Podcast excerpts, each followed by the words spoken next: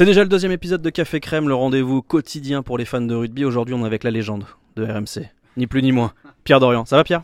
Ça me fait plaisir que tu dises la légende de RMC, pas la légende genre du rugby sur RMC, parce que là, j'aurais pas pu assumer, là, tu vois. Bah, T'as quand même été chef du rugby ici. Absolument, ouais, euh, dans une euh, époque révolue. Et tu sais même que je suis parti à la Coupe du Monde 2003 euh, grâce à un événement tragique, l'accident de scooter de Christophe Cessieux, que j'ai remplacé au pied levé. Et donc, je suis parti à la Coupe du Monde de rugby alors que j'y connaissais que dalle. Et c'est comme ça que je suis venu au rugby dans- sur RMC. Tu l'as remplacé avantageusement, disons les choses. Euh, Pierre, euh, les auditeurs se posent une question, une question majeure. Ce soir, l'équipe de France est-elle encore favorite pour ce match face aux Blacks Écoute, moi je dirais oui. Alors, pour une raison simple, c'est que avant, quand on affrontait les Blacks pour les battre, c'était un exploit. Pour les battre, il fallait se sublimer, il fallait faire un truc irrationnel, il fallait que tout se passe bien, avoir de la chance, euh, euh, que le match bascule dans la folie, etc. Aujourd'hui, on peut les battre à la régulière. Et c'est ça, pour moi, le, ce, qui, ce qui me fait dire que la France est favorite. Je te dis pas qu'on est des, des favoris de, du- de, de la ligne droite de Longchamp, pas du tout. C'est peut-être 55-45, peut-être certains vont dire c'est 55 en faveur des Blacks, d'autres en faveur des Français. Mais pour moi, ce qui change tout, c'est qu'aujourd'hui, tu es capable de battre les Blacks à la régulière. C'est-à-dire, tu fais un gros match, tu peux battre la Nouvelle-Zélande. Donc, vu qu'on est en France, qu'on a quand même, on reste sur 3-4 ans de très très bons résultats, d'une bonne progression. Ok, peut-être il y a un an, on était encore un peu plus fort qu'aujourd'hui, puis on a l'absence d'Entamac tout ça et tout ça. Mais globalement, avec le véhicule historique, la fameuse flèche du temps qui arrive au bout, euh, la façon dont on aborde cette Coupe du Monde, je te dirais que oui, pour moi, on est légèrement favori. Après, si on rentre dans le jeu, je vais pas être capable de te dire on est supérieur sur tel domaine, tel domaine.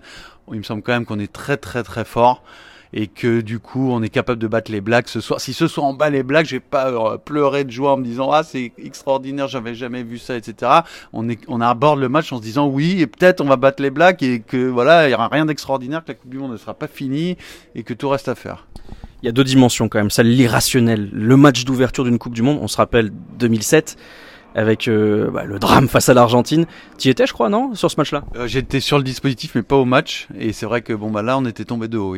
Si jamais tu perds ce soir face à la Nouvelle-Zélande, tu tomberas pas de haut. Ça serait une grosse déception. Ça sera dur. Ça sera dur de s'en remettre. Mais en 2007, on n'avait pas l'impression que ça pouvait arriver. C'est un peu différent. Et l'irrationnel, là, pour le coup, il a joué en faveur des Argentins, qui étaient ultra forts et qu'on a un peu euh, peut-être sous-estimé. Aujourd'hui, on va pas sous-estimer la Nouvelle-Zélande. Après, l'irrationnel, il y en aura quand même. Hein. C'est-à-dire que la pression de la Coupe du Et tout, tout ça, personne peut savoir comment ça va se passer. On peut pas savoir, on peut pas être sûr qu'on va pas être submergé d'émotions. Et après, tout tant mieux, c'est pas très grave non plus. Donc, bien sûr, ce paramètre-là à prendre en compte. Mais après, ce qui est génial dans le sport et dans une Coupe du Monde, c'est que moi, je te dis aujourd'hui, là, à quelques heures du match, je suis incapable de te dire dans quel sens ça va jouer positivement, négativement, pour nous, pour eux. Bon, pour eux, je pense pas trop. Euh, je pense que c'est une équipe qui est un peu plus froide que nous. Ils ont- ils l'ont dit, hein, ils vont se nourrir de l'ambiance et ils vont essayer de, c'est ce qu'a dit le capitaine, hein, de vivre un bon moment. C'est euh, curieux, oui. Après, je suis très content de vivre cette Coupe du Monde à domicile. hein. Je pense que c'est plutôt un atout quand même. On va pas non plus se flageller, se faire peur, euh, s'amuser à se faire peur. Moi, je pense que ça va très bien se passer. Je suis hyper confiant. Moi, le pessimiste, je suis très confiant pour le match de ce soir. Je vais quand même te vendre la peur, Pierre. La Nouvelle-Zélande n'a jamais perdu un match en phase de poule. Voilà, la Nouvelle-Zélande a jamais perdu un match de poule, Le- l'Irlande a jamais gagné un match euh, à, élimination directe. Nous, on a gagné des matchs qu'on n'aurait jamais dû gagner et perdu contre les Tonga. euh, et ensuite, on est allé en finale. Donc bon, euh, ça, ça me fait absolument pas peur. Je veux dire, on est tout à fait capable d'infliger à la Nouvelle-Zélande sa première défaite en phase de poule. Et puis, et puis voilà. hein. Je suis je suis pas soucieux de ce point de vue-là. Une dernière question parce que maintenant j'ai moins un souci, c'est celui de détruire ta carrière. Euh, un pronostic, forcément, pour passer pour une truffe des deux mains. Je vais dire un pronostic, la France entre 7 et 14.